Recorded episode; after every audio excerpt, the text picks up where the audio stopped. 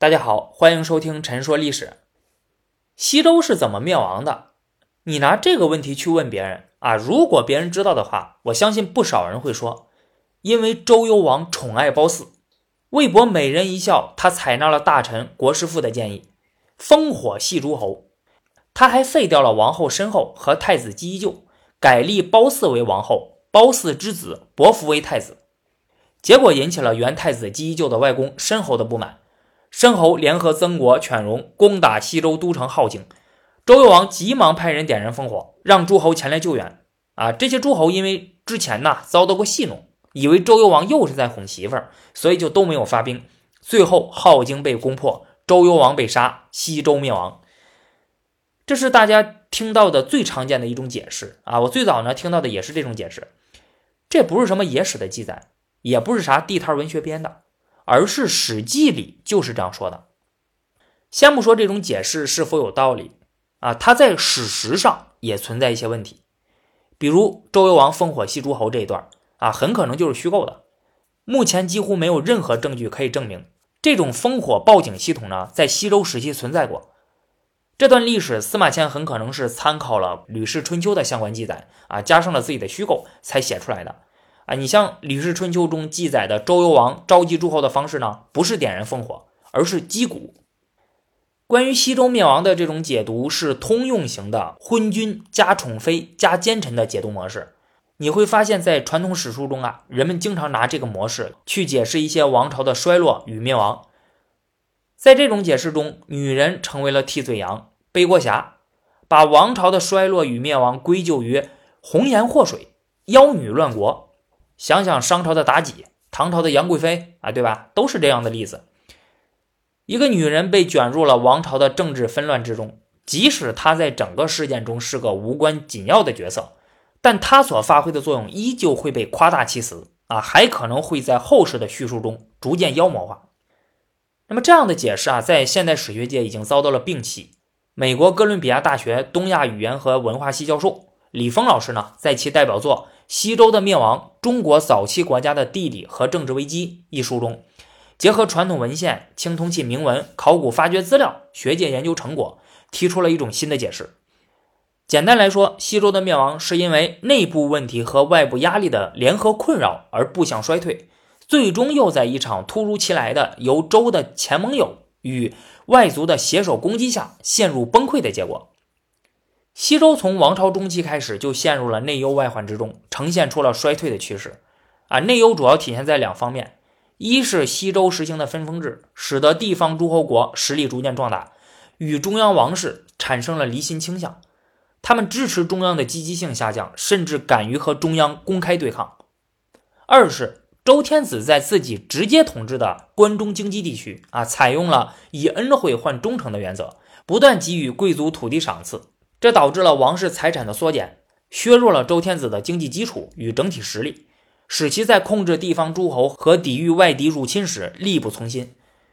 西周在内忧之中还伴随着外患，西北的咸允、东南的怀疑不断入侵，周天子疲于应付。在西周晚期，周宣王实行了一系列措施，试图挽救这个江河日下的王朝，实现中兴。虽然取得了一些成果，但是西周已经积重难返，药石无灵了。等其子周幽王继位后，由于周幽王的政治策略失误，对军事的错误估计，使得申国、曾国、犬戎攻入镐京，啊，最终葬送了西周王朝。那接下来呢，我们就详细说一说。我们先说西周的第一个内忧，就是实行分封制所带来的地方诸侯势力做大，威胁中央王室的权威的问题。这个问题的关键啊，并非在于周天子没有办法控制这些地方封国。而是这些办法是否经受得起时间的考验？在周武王灭掉商朝之后的数十年里，一直到周昭王时期，西周四处扩张，开疆拓土，其疆域北抵燕山，南至淮河，东到山东丘陵，西到陇山，将今天的河北、河南、山东的一大部、辽宁的西南角、陕西中部、山西南部、安徽北部以及湖北的汉东地区全部纳入版图。成为了秦朝之前中国有史以来最庞大的地缘政治实体。面对如此辽阔的疆域，受限于当时生产力水平、交通通信水平、统治理念等各种现实客观条件的制约啊，周天子无法全部亲自治理，于是实行了分封制。伴随着扩张过程，陆续将王室成员或与其联姻的贵族派往东部地区，建立封国，实行统治。这些地方诸侯拥有政府、军队、领土、百姓啊，拥有高度的自治权和半独立的地位。诸侯们则承担一定的义务，效忠周天子。啊，这就相当于是西周中央政府在地方的翻版。啊，周天子通过地方诸侯们的统治来实现自己的统治。为了控制这些地方诸侯，确保他们能够听从中央命令，西周确立了宗法制。周天子通常由嫡长子继承，这是大宗。而各地的诸侯啊，大多是周天子的其他嫡子或庶子及其后代，是小宗。小宗必须要服从大宗。那宗法制的本质啊，就是根据亲属结构、血缘关系来规定政治权利与财产的继承，通过牢固的家族联系、血缘关系的情感因素来确保诸侯服从周天子的命令，实行政治控制。周天子可能还在各诸侯国设置了监国。啊，周天子将他们安置在地方封国，监视诸侯，随时向中央王室反馈信息，扮演着周天子监察人的角色。《左传》里记载的齐国的国和高啊，这两个家族呢，就是周天子派驻齐国的监国。西周还有规定，各诸侯必须定期向周天子述职朝觐。啊，当然，光有这些还不够。西周在洛邑设有直属周天子的军队，成周八师。啊，为威慑东部的诸侯提供了强大的武力后盾，因此在西周前期，分封制发挥了很好的作用。可是到了西周中期以后，周天子所设置的这些控制诸侯的措施就逐渐失效了。到了西周中期，此时已经过了近百年，隔了好几代人啊，地方诸侯与周天子的血缘关系已经疏远了，啊，成了八竿子打不着的亲戚了。他们对周天子很难有什么亲近感。啊，也不会想着事事都积极回应周天子，对去都城朝觐的兴趣也越来越小。传统史书中有不少诸侯不去朝觐的记录啊，而这一点啊，从考古出土的青铜器上也许也能够得到证明。在西周早期的青铜器铭文上，经常能看到双方之间的互访，但是在西周中晚期的青铜器铭文上呢，几乎看不到周王室与地方封国之间互访的记录。而周天子在地方封国设置的监国，此时也开始发生变化。那一开始他们还能尽心尽力为中央监视这些诸侯，但是很可能啊，周天子委派的这些人都是世袭的宗族，他们在派驻的地方封国内永久居住，世袭传承，时间长了，这些人的关系与利益啊，就会与所在封国结合的更为紧密，而与中央王室渐行渐远。此时，在分封制下的地方封国所拥有的高度自治权，已经开始使他们演变为独立的政权。他们不再为王命侍从，甚至敢于和中央王室公开叫板。啊，比如某位周王曾下令讨伐齐国，周宣王曾下令讨伐鲁国。从考古学材料上可以看到，山东地区出土的西周早期青铜器与西周中心地区的青铜器有着高度的一致。啊，但是到了西周晚期啊。地方上则是出现了一些具有本地特色的青铜器和新式陶器，这反映了地方封国从西周中央的政治和文化中心相游离的情形。不过，如果西周中央王室的政治和军事力量足够强大啊，它仍然可以使地方封国服从自己，将其牢牢控制住。但不幸的是，此时中央王室内部也出现了问题，削弱了自己的实力。那西周中央王室内部出现了什么问题呢？这就是西周的第二个内忧。从渭河平原到洛河谷地，这是周天子直接管辖的地方啊，尤其是位于陕西关中的王畿地区，是西周国家的政治核心与心脏地带。西周的国都镐京就坐落在这里。西周中央政府的成员由众多贵族组成，他们为周天子管理百姓、出兵征伐、处理日常事务等。由于当时还没有实行俸禄制啊，所以这些官员啊，他是没有固定的工资的。周天子一般会不定期的给他们一些赏赐来作为报酬，而在这些赏赐里呢，土地占据了很大的比重。李峰老师称之为以恩惠换忠诚。为了维持官员对自己的忠诚，周天子就必须要持续的施予这样的恩泽。当时似乎啊还未形成一种能够将东部的地方封国包括进来的中央集权的财政体制。诸侯的朝贡啊，它更多的只是一种表示臣服的政治象征，而不会定期向中央缴纳税收、物产等等。所以，对官员的物质赏赐，那只能是周天子自掏腰包。通过青铜器上的铭文，我们可以看到周天子持续赏赐土地所带来的后果。在西周早期，通常见到的是一片完整土地的授予，可是到了西周中晚期呢，你就只能看到零碎的土地授予了。甚至授予的土地还位于不同的地方，哎，比如著名的大克鼎啊，它上面呢就记录了周天子赏赐克，哎，分布在七处地方的田地，同时赏赐的土地的面积也在减少。在西周前期，铭文上称被授予的土地为土，而自西周中期开始呢，他们则被称为田，啊，后者的规模呢比前者要小很多。由于赏赐的土地只能来自于周天子直辖的地区。所以，随着时间的推移，周天子所拥有的土地越来越少。周天子直接控制的土地是有限的，但是要赏赐的官员却是无限的。这就使得周王室财产规模逐渐缩减，啊，削弱了周王室的经济实力，进而影响了王室的日常支出、供养军队、抵御外敌入侵等其他财政需求。一言以蔽之，周天子的整体实力在下降。而在周天子实力下降的时候，贵族的实力却在不断的增长。与周天子一同生活在关中地区的这些贵族宗族，通过一代又一代的为中央王室效力，积累起了雄厚的政治资本。同时，他们通过周天子的赏赐啊，还有其他的一些手段，扩大自己所拥有的地产，并建立新的家族支系，经济实力也日益雄厚。周王室整体实力的下降，贵族政治与经济实力的增长。那么所带来的后果是可以预见的啊，那就是贵族啊对周天子的权威产生了威胁，并且引起了二者之间关系的持续紧张。在这个政治与社会背景下去看公元前八四一年国人暴动导致周厉王出逃，共伯和摄政，哎，你会产生与传统史书完全不同的认识。《国语》还有《史记》那记载这件事的发生呢，是因为周厉王贪财好利，奢侈专横。垄断山林川泽物产的利益归王室所有啊，引起了国人的抗议。他采用强硬措施禁止百姓批评，最终激怒了国人，国人发动暴动，赶走了周厉王。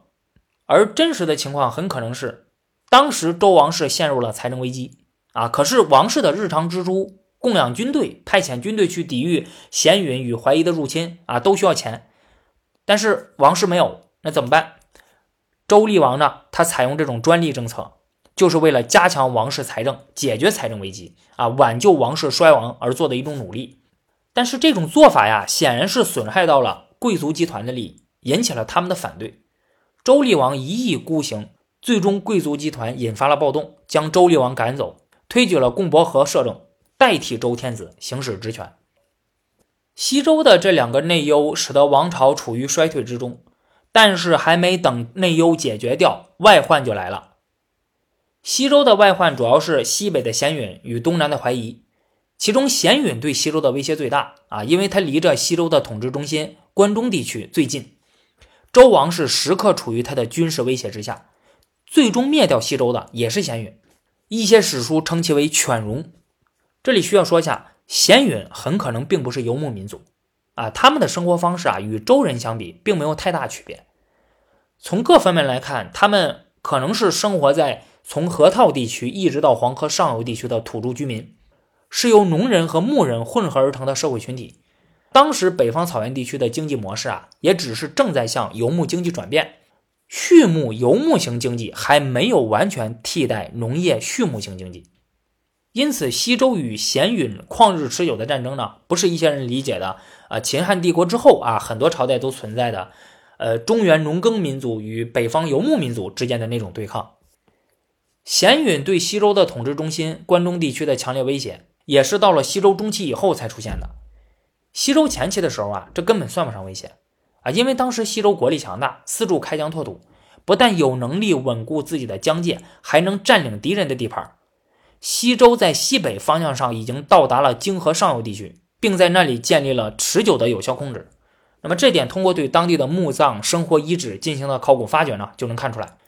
然而到了西周中期的时候，西周国力衰退，也停止了对外扩张，从进攻者变成了防守者。那么关中地区的地理位置缺陷可就充分暴露出来了。由于关中距离咸允太近啊，很容易遭到入侵，且关中离东部地区太过遥远了，交通不便，东部诸侯前来救援耗时太长。那么这就对周王室军队的快速反应能力和作战能力提出了更高的要求。所以在西周的历史上呢，很可能啊，就长时间里就是周王室独自抵抗咸允的入侵。从周穆王时期开始，西周与咸允就开始了旷日持久的战争。在西周中期啊，西周虽然不能保证每场战争的胜利啊，但是还占据着上风。不过，从西周晚期的周厉王统治期间，咸允开始对关中地区主动发起频繁的进攻，对周王室造成了极大的困扰。除了西北的咸允外，还有东南的怀疑。在周穆王统治时期，西周面临着建国一百多年以来最大的一次外敌入侵。啊，敌人就是来自淮河下游的怀疑，很可能制作于周厉王时期或者略早些时候的一个青铜器上的铭文显示，位于河南西南部的南阳盆地上的鄂国发动叛乱啊，由此还引发了淮河流域的淮夷和山东地区的东夷的骚乱。此次叛乱规模之大，使得周王室几乎全军出动啊，不仅派出了驻扎在洛阳的成州八师，还将驻扎在关中的西六师。调至东部进行抵抗。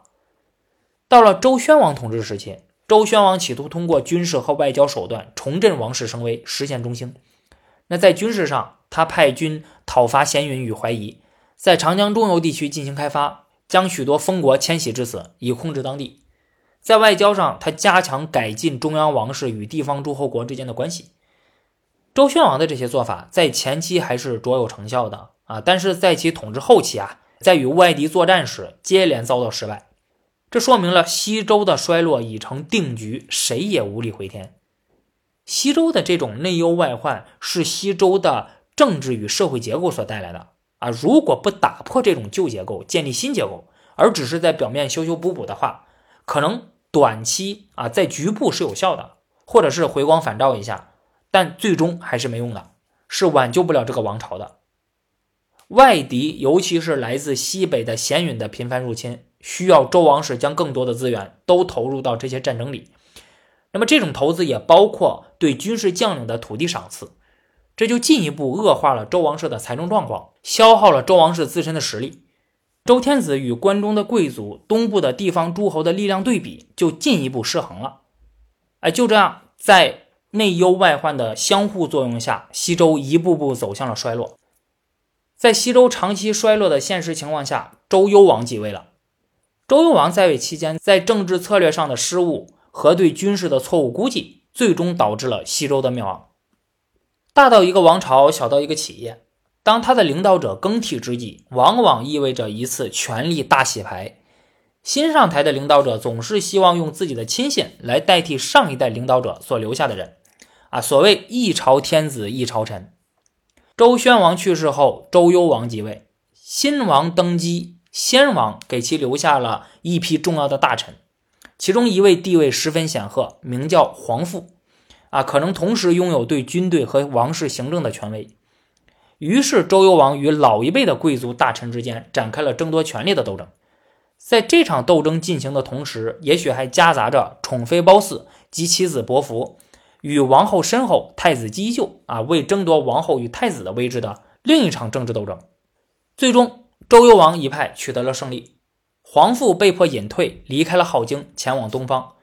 有证据显示，与他一同离开的还有不少前代的元老重臣。在皇父隐退的同年，太子姬就也被迫出逃，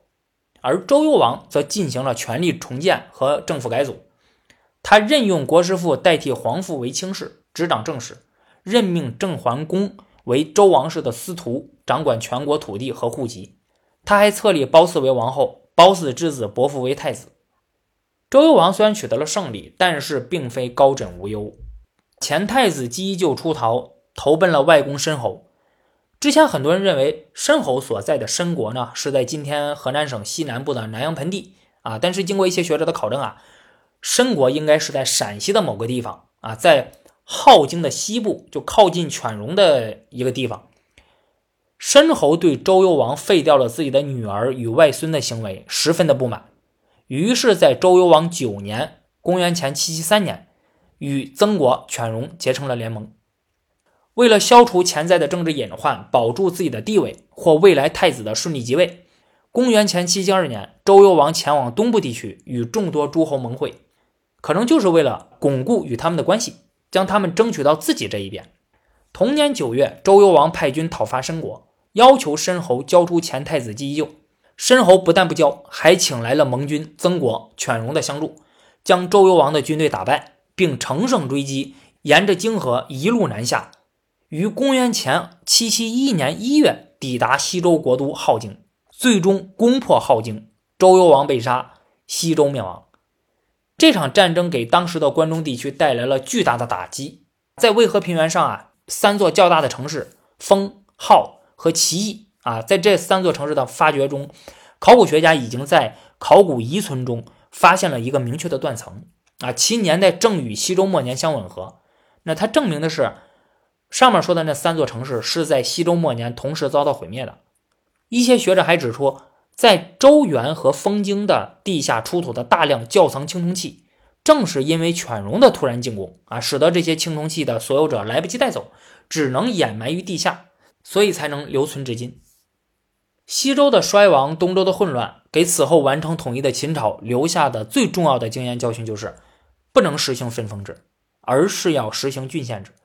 要以纪律严明的流动性官僚代替以血缘为纽带的贵族政治，才能确保政治的统一。从此，郡县制代替分封制，成为了此后两千多年里中央统治地方的有效工具。当然。起源于春秋战国，最终由秦朝在全国范围内确立的这套制度啊，也并没有完全解决中央与地方的矛盾啊。但是呢，毕竟提供了一种在庞大的地域内实现有效政治控制的新的解决方案。后世王朝则是在这个基础上不断完善。通过西周的衰落与灭亡可以看出来，一个制度在当时是有效的，不能推断出此后也将会是一直有效的。同理，一个制度现在失效了，也不能证明此前它没有发挥过积极作用。没有一成不变的制度，如果制度不能随着时代的变化而变化，那最后只能是死路一条。好，那最后说一下，大家听到这里应该会发现啊，我这期节目呢用了很多可能、也许啊这种不确定的词语，在一些事情上呢没办法下肯定的结论，原因在于是。西周的史料实在是太少了，把西周所有的基本史料加在一起啊，无论是传统文献，还是青铜器铭文，或是考古资料，全加一起啊，你认真看的话，用不了多久就能全部看完。别说西周史了，就是扩展到整个先秦史，基本史料也是少得可怜。这个和资料丰富的明清史形成了鲜明对比。明清史的史料之多呀，一个人即使穷尽一生都别想看完。哎，我。我就突然想起来啊，我读研的时候，我那些研究先秦史的同学啊，特别羡慕选择了明清史专业方向的同学啊，因为明清史的资料多呀，好做研究啊。当然，明清史研究也有因为资料太多所带来的另一种困扰。西周史的基本史料这么少啊，哪怕引入地理学、考古学、人类学啊等其他学科的知识，加上极其缜密的逻辑推理。你去研究西周的历史呢，也很难在一些问题上得出确定性的结论，啊，说一定是怎么怎么样的啊，肯定是这样的，没有错，你很难这样说的，啊，所以很多相关研究人员啊，在不少问题上经常是难以达成共识。像李峰老师的这本书《西周的灭亡：中国早期国家的地理和政治危机》啊，里面遣词造句啊，就用了很多可能啊、也许、大概啊这样的不确定的话语。其他很多研究西周史啊、先秦史的学者啊，你去看他们的著作呀，也是这样子。这恰恰是这些学者学术严谨的体现啊，因为在极其有限的材料上，通过推断得出的结论啊，一定要慎之又慎。对于西周灭亡的这种解释，是李峰老师呢和其他的一些学者经过大量研究啊得出来的，相对来说可能还比较合理的解释。当然，未来随着新的考古发掘、新的研究理论的出现等等，都有可能会对现有的结论提出反对与修正的意见，这也是非常正常的。好的，那本期节目就到这里了，我们下期节目再见。